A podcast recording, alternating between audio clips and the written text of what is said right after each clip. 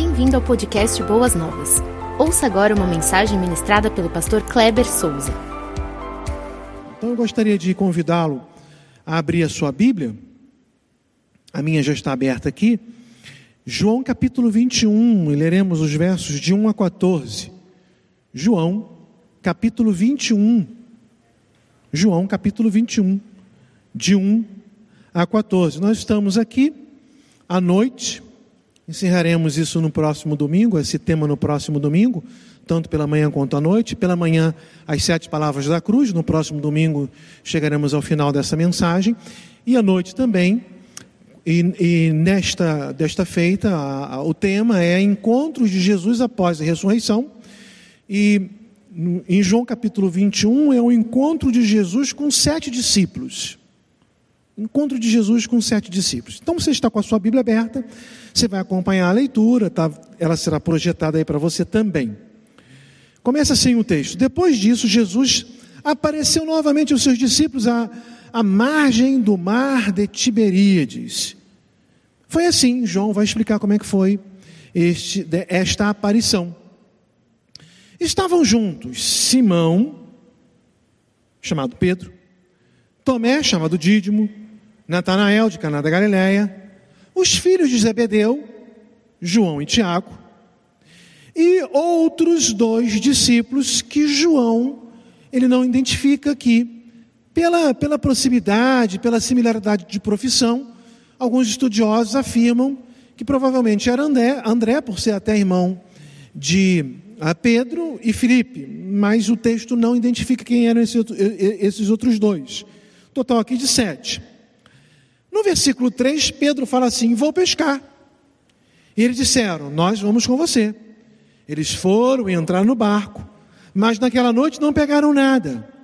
Ao amanhecer, Jesus estava na praia, mas os discípulos não o reconheceram. Ele lhes perguntou: Filhos, tem alguma coisa para comer? Não, responderam eles. Ele disse: Lancem a rede do lado direito do barco e vocês encontrarão. Eles a lançaram e não conseguiram agora recolher a rede, tal era a quantidade de peixes. O discípulo a quem Jesus amava disse a Pedro: É o Senhor. Simão Pedro, ouvindo dizer isso, vestiu a capa, pois havia tirado e lançou-se ao mar. Os outros discípulos vieram no barco, arrastando a rede cheia de peixes, pois estava apenas a cerca de 90 metros da praia. Quando desembarcaram, viram ali uma fogueira, peixes sobre brasas e um pouco de pão. Disse-lhe Jesus: Trago algum dos peixes que acabaram de pescar. Simão Pedro é, entrou no barco e arrastou a rede para a praia. Ela estava cheia, tinha 153 grandes peixes. Embora houvesse tantos peixes, a rede não se rompeu. Jesus ah, lhes disse: Venham, venham comer. Nenhum dos discípulos tinha coragem de lhe perguntar: Quem és tu? Sabia que era o Senhor. Jesus aproximou-se, tomou o pão e deu a eles, fazendo o mesmo com o peixe. Esta foi a terceira vez que Jesus apareceu aos seus discípulos, depois que ressuscitou dos mortos. Interessante que, ao estudar, eu já estudei esse texto de João capítulo 21 há algumas vezes, e algumas vezes, é, o que me soltou aos olhos, ou o que veio à minha mente, melhor dizendo, ah, foi o fato de que parece-me que Pedro, no versículo 3, apesar de no versículo 14, João, que é o autor do Evangelho, afirmar que foi a terceira vez que Jesus faz a aparição aos seus discípulos, parece-me que Pedro, ele perdeu o foco. Ele perdeu o rumo. Parece-me que Pedro perdeu a direção. E ao falar vou pescar, é como se Pedro tivesse chamando, fazendo um convite aos seus companheiros. Quando ele fala vou pescar, ele já estava esperando uma resposta positiva daqueles seis que estavam ali com ele. É como se Pedro estivesse falando assim: Eu vou pescar, vamos lá, vamos todo, vamos todo mundo pescar. E o texto diz: Vou pescar, e, e os outros falaram: ah, Nós não vamos ficar aqui sozinhos, não. Você, você, nesse momento, é o nosso líder e nós vamos com você. Isso me chamou a minha, chamou a minha atenção. E quando essa, esse fato me chamou a atenção e continua chamando a minha atenção, imediatamente vem a história, e esse fato ocorreu em uh, ah, 1886, vou repetir a data, 1886, foi quando um jovem aos 19 anos, com o nome de John Pemberton, uh, ele se forma em medicina e farmácia. E este jovem ali no interior da sua oficina, né, da sua casa, onde ele procurava fazer ali os seus experimentos, ele sempre inventava alguma coisa, um sabonete diferente, ele sempre estava em busca de algo diferente. Foi então que ele desenvolveu um xarope. E esse xarope ele foi desenvolvido no dia 8 de maio de 1886. Esse xarope tinha uma cor escurecida, um, um sabor peculiar e era refrescante. Em 1886, John Pemberton inventa então a bebida que mundialmente é conhecida como Coca-Cola. Eu gostaria de falar um pouco sobre este, esta empresa, não querendo ressaltar o seu produto, até porque eu, desde 2015, é, sou abstêmio de qualquer tipo de bebida é, de refrigerante, suco de caixinha, e convido a você fazer o mesmo, que vai ser muito mais saudável a você. Mas a empresa, ela precisa ser olhada com um foco interessante, porque a Coca-Cola ela atua no nosso país, Brasil, desde 1942. E a Coca-Cola Brasil, em termos de, de é, é, estar assim à frente, né? Ah, é a terceira empresa, mundialmente falando, no Brasil. Primeira deve ser Coca-Cola Estados Unidos. A segunda, eu sinceramente não pesquisei, não sei. A terceira é Coca-Cola Brasil. A Coca-Cola tem a sua declaração de visão, de missão, os seus princípios são todos muito bem desenhados e todas elas muito bem definidas. A Infomoney, no seu site, no dia 20 de maio de 2020, preste atenção aqui nessa data, 20 de maio de 2020, a Infomoney, ela, ela colocou uma matéria, eu escrevi aqui duas frases a respeito da matéria, te extraí de lá, e eu quero ler para vocês nesse exato momento falando sobre a Coca-Cola. A Coca-Cola permanece no topo do ranking das marcas mais consumidas no mundo. Vou repetir. A Coca-Cola permanece no topo do ranking das marcas mais consumidas no mundo. Em 2019, a matéria foi escrita em 2020, ano passado, mas fazendo referência ao ano anterior, 2019, dizia assim: em 2019 a empresa foi escolhida 6 bilhões de vezes em todo o mundo. 6 bilhões de vezes. É algo extraordinário e que nos chama atenção um refrigerante que foi inventado em 1886 e que em 2020 continua no topo, no ranking das empresas com maior número de lucro porque vende muito. E eu quis trazer a Coca-Cola como exemplo por estar no ranking, porque a Coca-Cola não se desviou. A Coca-Cola não perdeu o seu foco. E eu quero dizer para vocês que é muito fácil uma empresa perder o seu foco, como também é muito fácil uma igreja perder a sua direção e o seu foco, e eu também afirmo que se não tivermos cuidado, é muito, é muito fácil o crente perder o rumo da pessoa do Senhor Jesus Cristo, perder a direção, é muito fácil o crente tirar os olhos de Jesus e perder o seu foco. E, e, é por isso que eu queria fazer essa conexão contando a história da Coca-Cola que não perdeu o foco e continua no ranking, com um texto de João capítulo 21 que parece-me que João perdeu o foco. Mesmo no versículo 14, João tendo dito que era a terceira vez que o Senhor aparece aos seus discípulos.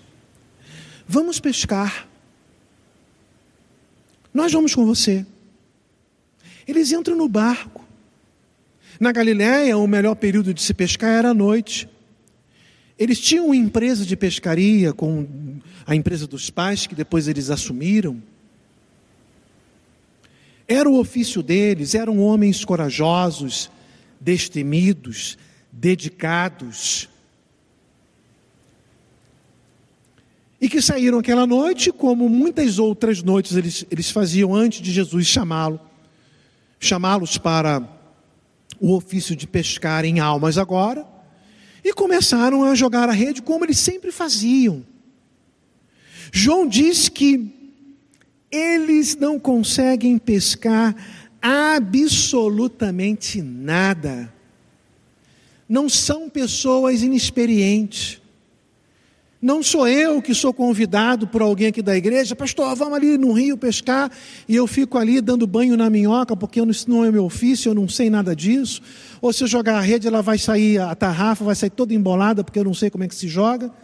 Não estamos falando de pessoas inexperientes, nós estamos falando de homens que tinham o ofício de pescaria sabia como jogar uma rede, sabia como consertar uma rede, sabia qual, qual era o horário, qual era a maré, sabia tudo.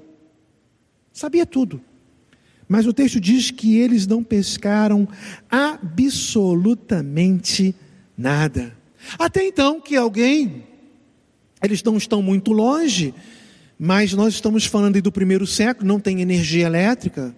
Então, quando está ainda escuro, é é, é escuro mesmo. Então, provavelmente, eles avistaram um vulto. Alguém está ali e aí conseguiram ver ali algum, algum pouco de chama, porque João é detalhista e diz que Jesus está ali fazendo na brasa um peixinho.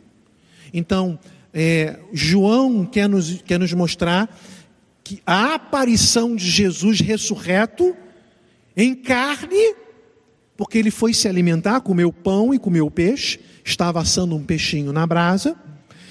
Mas Jesus aparece então e a, a, a expressão que, que Jesus usa lá no original grego, a frase, a construção da frase é assim: Rapazes, vocês não conseguiram pegar um bocado para comer, não é mesmo?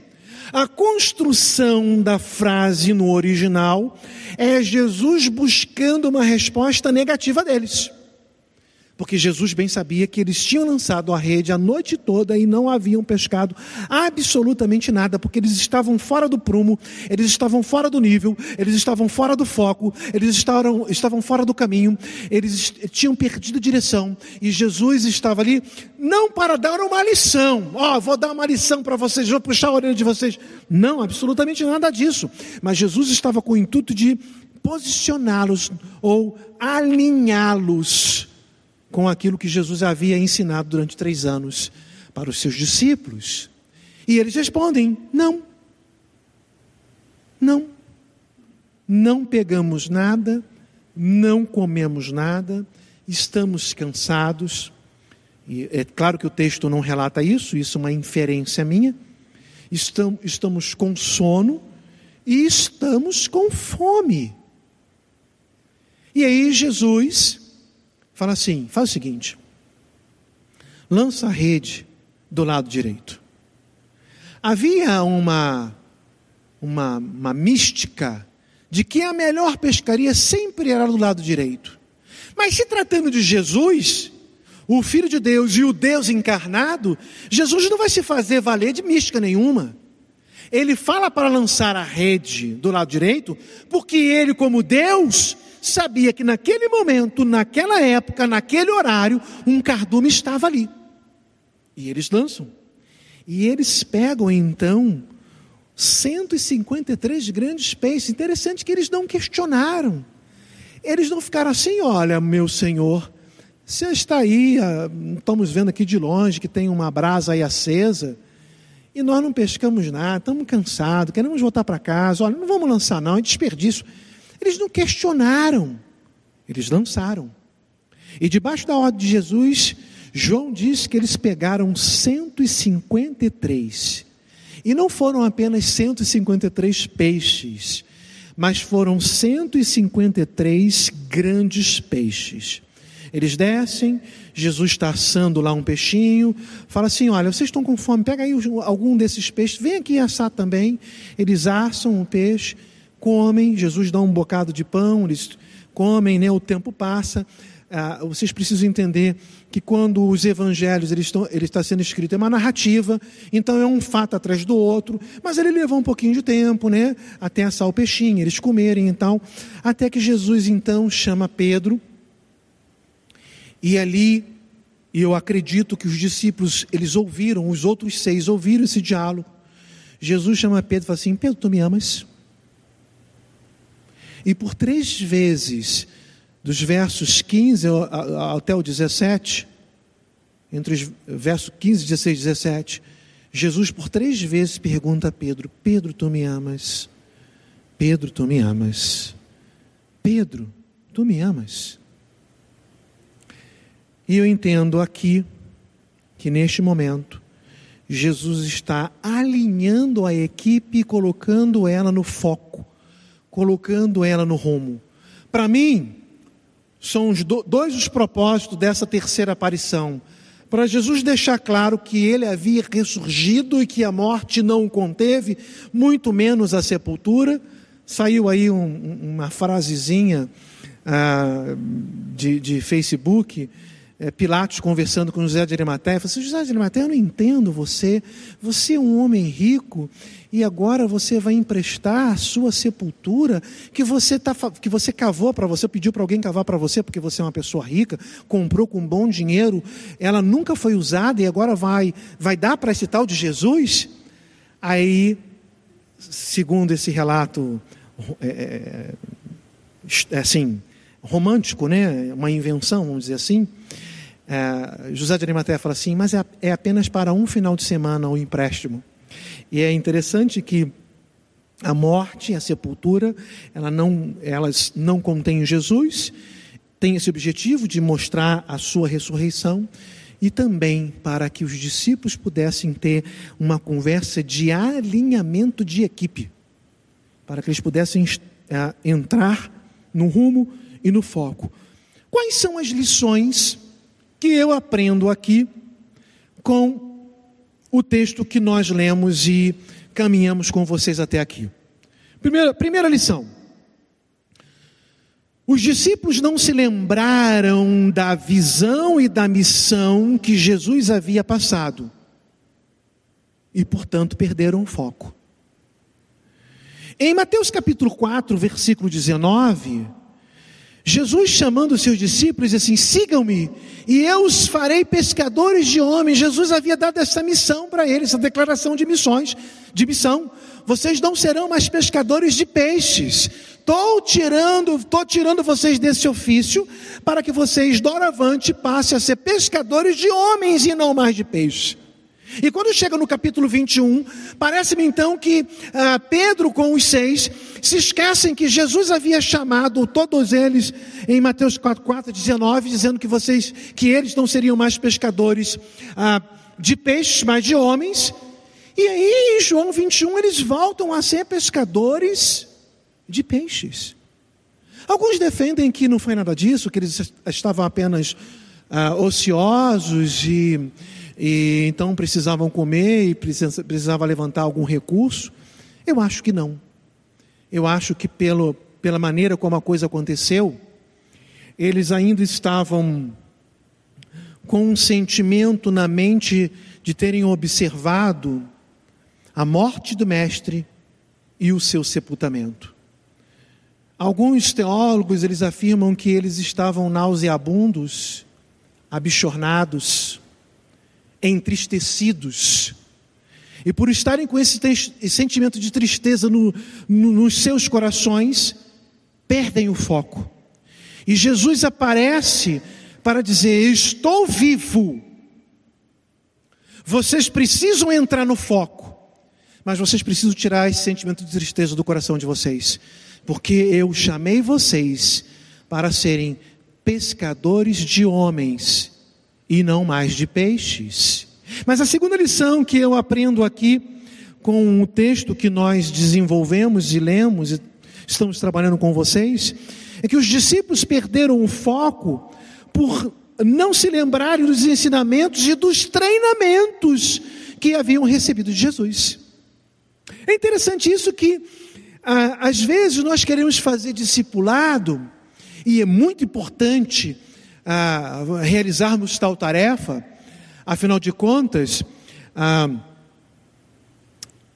o chamado de Jesus, ou quando Jesus vai conversar com os discípulos após a sua ressurreição, em Mateus capítulo 28, vai dizer assim: façam discípulos. A tônica, no finalzinho de Mateus, para os discípulos, é fazer discípulos. E às vezes nós queremos fazer discípulos e queremos só usar a teoria. Vem aqui, nós vamos estudar aqui, vamos fazer um discipulado, não vamos só estudar, estudar, estudar, estudar, estudar. Jesus tinha a teoria, mas Jesus tinha a prática. Jesus ia para a sala de aula e depois falou assim: ó, sala de aula agora vocês já aprenderam, agora vamos para a prática. Tanto é verdade que Lucas capítulo 10, versículo 1 diz assim: Depois disso o Senhor designou outros setenta e dois e os enviou dois a dois adiante dele a todas as cidades e lugares por onde ele estava prestes a ir. Jesus comissiona aqui 72 discípulos e coloca então eles de dois a dois. Com eles aqui, acredito que os doze estavam aqui inseridos. E eles realizam grandes feitos, grandes maravilhas, e quando eles voltam, eles voltam com a mente assim, é, com um coração jubiloso, muita alegria. Olha, no teu nome os demônios se submeteram, e, e Jesus fala assim: olha, fiquem tranquilos, vocês devem se alegrar, porque o nome de vocês, todos eles estão escritos no livro da vida. Mas Jesus dá este treinamento na prática e eles se esquecem, eles perdem o foco. Irmãos, a igreja de Jesus é uma igreja pós-ressurreição. Só tem sentido de ser porque o Senhor Jesus Cristo ressuscitou, aleluia. É a razão da nossa fé. Mas nós não podemos perder o foco. Jesus nos deu uma missão. Recebemos treinamento não podemos desviar a rota. Quantos crentes desviados, usamos exatamente esta expressão. Muitos estão se desviando da rota, preferindo a realização de atos que não agradam ao coração de Deus.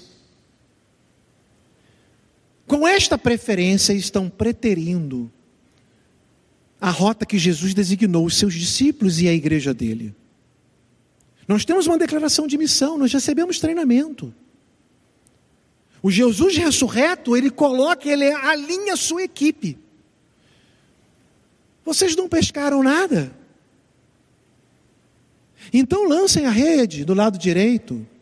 É como se Jesus estivesse lembrando o seguinte: lembra lá aquela passagem, eu acho que é João mesmo é como se Jesus tivesse dito assim: lembra aquela passagem que eu disse para vocês lá em João capítulo 15, versículo 5? Sem mim nada podeis fazer. Jesus estava alinhando a equipe. Vocês pescaram alguma coisa? Não pescaram nada, não. Pescaram? Não, não pescamos. Pois é, joga a rede do lado direito, porque sem mim nada podeis fazer. Debaixo da minha ordem, vocês vão conseguir pescar 153 grandes peixes, mas debaixo da minha ordem, vocês vão revolucionar o mundo. A igreja de Jesus precisa entender isso. Esta aparição, este encontro após a sua ressurreição é para alinhar a equipe. Mas em terceiro lugar, os discípulos perderam o foco por priorizar questões secundárias. No versículo 3, que eu já repeti aqui várias vezes, Pedro diz: Vou pescar. E os outros disseram: Nós vamos com você. Quantas vezes nós priorizamos, queridos irmãos, querida igreja, quantas vezes nós priorizamos questões secundárias e deixamos o principal de lado, que é o reino de Deus? Nós fomos chamados para transformar o mundo pelo poder do Evangelho, com a ação do Espírito Santo, debaixo da égide, do controle do Espírito Santo nas nossas vidas, para que o não crente possa conhecer que Jesus Cristo ressurreto é o Senhor. Não podemos perder o foco. Pedro perde o foco, os seis perderam o foco, porque eles priorizaram as questões secundárias nós não fomos salvos por Jesus para priorizar as questões secundárias. Preste atenção aí, meu irmão. Tem muita gente priorizando outras coisas e deixando o reino de Deus em segundo plano.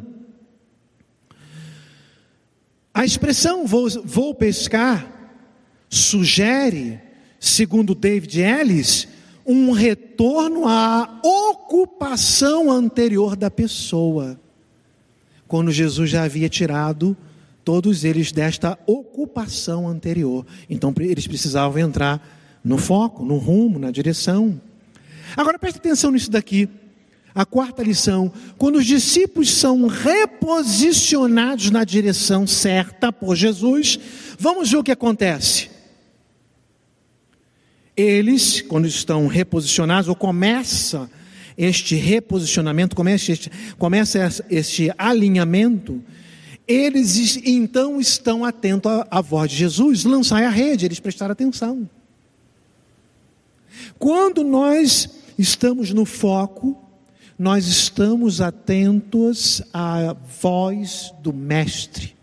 Ele vai nos dizer para lançarmos a rede e nós vamos lançar a rede. Ele vai dizer: espera um pouquinho, ainda não é o momento de lançar a rede, e nós não vamos lançar, porque nós estamos atentos à voz de Jesus, não estamos priorizando questões secundárias, estamos com a nossa mente focada na missão que ele nos deu, recebemos o treinamento e queremos colocar em prática, então nós vamos lançar a rede na direção certa. Entendem que a, que a sua orientação sempre apontará para a direção correta lado direito do barco. Quando Jesus começa a reposicionar a equipe, ele dá também a orientação para a direção certa, é para o lado direito. Vocês estão indo para o lado esquerdo, não é para o lado esquerdo, é para o lado direito. E quando então, neste reposicionar de equipe, nós ficamos atentos à voz do líder, nós seguimos a orientação, os resultados são líquidos e certos. Porque o verso termina assim: não conseguiram recolher a rede, tal era a quantidade de peixe. Preste atenção nisso daqui. A posição do barco continuou a mesma? Sim, continuou a mesma. O equipamento de pesca continuou o mesmo equipamento? Ou Jesus disse assim: Olha, presta atenção, eu tenho aqui um equipamento novo, lá das Arábias, lá não sei da onde use esse equipamento, essa rede aqui. Não, o equipamento não mudou. Jesus falou assim: sai daí, esses seis, seis esses seis não, saem, não sabem de nada, vamos mudar a equipe. A equipe foi mudada? Não. O barco continuou na mesma posição, o equipamento continuou o mesmo e os seis homens continuaram os seis homens, não houve mudança de equipe. O que, que mudou? Foi, foi é, que aqueles homens eles obedeceram à voz de Jesus. Nós precisamos sempre obedecer à voz do Mestre. Jesus Cristo, nosso Senhor. Quinto, eu já caminho aqui para o fechamento. Quinta lição: o encontro com Jesus ressurreto serve então para finalizar aqui a ideia de colocá-los de volta aos trilhos. Porque dos, os versos 15, 16 e 17, quando Jesus é, diz assim: Pedro, tu me amas, ele fala assim, no finalzinho de cada uma dessas expressões, quando Pedro então dá a resposta: Cuida dos meus cordeiros, pastorei as minhas ovelhas, cuide das minhas ovelhas. Quando nós nos, nos aprofundamos um pouco mais a respeito desta passagem, nós vamos verificar que tem um jogo de palavras aqui no grego, que na língua portuguesa nós não conseguimos identificar com muita clareza. Mas eu não quero entrar nesse detalhe. Para mim, é como se Jesus abraçasse assim, ou colocasse as mãos, ou um braço, melhor dizendo, no ombro de Pedro, e falasse assim: Pedro, eu te tirei, tanto você quanto os demais, do ofício de pescar peixes, para pescar homens, para depois da pescaria, você cuidar desses homens que eu te dei na pescaria que você teve. Então, Pedro, cuide das minhas ovelhas. Jesus usa o pronome possessivo: minhas, meus, minhas. As ovelhas, os cordeiros, pertencem a Jesus. E a responsabilidade dobra, porque ele usa o pronome possessivo. São minhas, eu estou dando para que você venha cuidar. Então não perca o foco. Não olhe para a coisa secundária. Olha, olha para o principal, que são as ovelhas do meu rebanho. E aí, meus amados irmãos, eu concluo citando o apóstolo Paulo quando ele recomenda a Timóteo, na sua segunda carta, capítulo 3, versículo 14, quando Paulo fala para Timóteo assim: Tu, porém, permanece naquilo que aprendeste e de que foste inteirado, sabendo de quem os, o tens aprendido. Se você não conseguiu verificar uma, um, um, uma conexão, um elo com, com tudo que foi dito aqui, o elo está na seguinte expressão: permanecer. Os discípulos tentaram se desviar. E, e Paulo está dizendo para Timóteo: Timóteo, não perca o foco, não saia da direção, permaneça naquilo que aprendeste. Igreja, irmãos, queridos ouvintes, aonde você estiver em São Paulo, no Brasil e no mundo, permaneça naquilo que ouviste. A ideia lá no original é apega-se naquilo que aprendeu, que é o Evangelho do nosso Senhor Jesus Cristo. Portanto, o Cristo ressurreto aparece seus discípulos pela terceira vez, segundo o versículo 14, para dizer: Sou eu mesmo, eu ressurgi, eu estou vivo, e estou em carne e osso, estou comendo pão e estou comendo peixe, mas eu estou aqui também, meus queridos amigos, para alinhar a equipe não percam o foco. Vamos caminhar na direção que o Senhor Jesus Cristo nos colocou. Que Deus nos abençoe poderosamente nesta noite, que possamos viver para a honra e glória de Jesus e que possamos colocar o reino em primeiro lugar, as outras coisas que são secundárias. Oremos. Pai bendito, Pai glorioso, Obrigado porque um dia o Senhor me tirou do lamaçal do pecado e o Senhor me colocou no foco, na direção. Portanto, Pai amado, não permita que eu venha perder o foco. Não permita que eu venha me desviar da, da, da direção que o Senhor me colocou. Mas que eu possa sempre ter em mente a missão, os treinamentos e priorizar o reino de Deus. Ó Pai, agora quando então na continuação desta programação, celebraremos o Senhor ressurreto através da ceia. Receba este momento também de adoração. Obrigado por tudo. Assim oramos no nome de Jesus. Amém. Você ouviu o podcast Boas Novas? Não se esqueça de seguir nosso canal para ouvir mais mensagens que edificarão a sua vida.